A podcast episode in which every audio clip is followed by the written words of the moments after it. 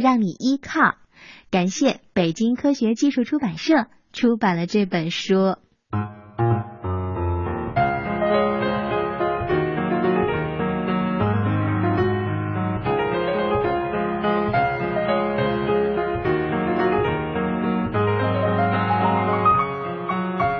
今天的故事，春天姐姐要给小朋友们讲一讲熊爸爸和小熊的故事。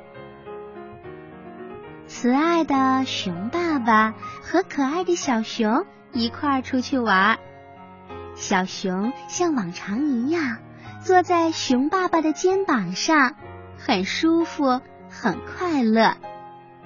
当他们走上一座小桥的时候，小熊。问了爸爸一个问题：“爸爸，如果我掉进水里去了，您会怎么办呢？”“哦，那我会跳进水里把你捞上来。”“您的衣服都不脱吗？”“嗯，衣服都不脱，鞋子也不脱啦。”“那爸爸，如果水里有鳄鱼，该怎么办呀？”父子俩盯着桥下的水面，开始想象起来。熊爸爸说：“孩子，如果水里有鳄鱼，那我的鞋子就惨了，因为我要脱下鞋子，把鞋子塞到鳄鱼的嘴巴里，然后迅速的潜入水底，赶紧去找你呀。”小熊说：“那爸爸。”如果您在水里找不到我，该怎么办呢？熊爸爸一听小熊这么说，开始严肃起来啦。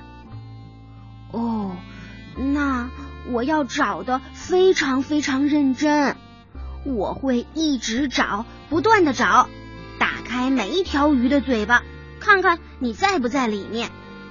我会继续找，查看水中的每一个角落，看你。到底在不在？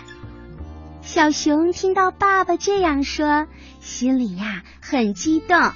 他继续问爸爸：“爸爸，如果我已经不在水里了，怎么办呢？”熊爸爸说：“哦，你不在水里，我就会上岸，我会拿着手电筒到处去找。”哦，这样啊，爸爸，那我再问问。如果别人比您先找到我，那该怎么办？比如说，猴子们抓住了我，把我当成玩具玩，怎么办呢？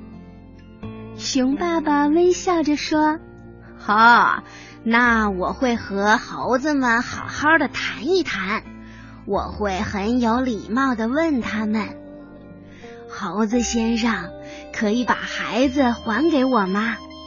我们这么有礼貌，事情一定会办成的。嗯，咱们一定要有礼貌。可是爸爸，如果有个怪物绑架了我，而且不准备还给您，怎么办？熊爸爸一听小熊这么问，也有一些紧张了。他好像看到有一只巨大的癞蛤蟆。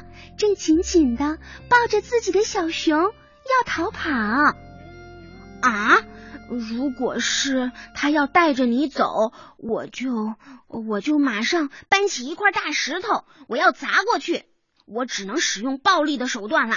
我会冲上去抓住他，我会大声的喊：“放开我的孩子！”小熊听了爸爸的话，非常的感动。他紧紧的抱着熊爸爸，爸爸，您真是太棒了！什么都不能把咱俩分开，有爸爸在呢，爸爸永远是你的依靠。熊宝宝仍然坐在熊爸爸的肩头，温暖幸福的跟着爸爸回家啦。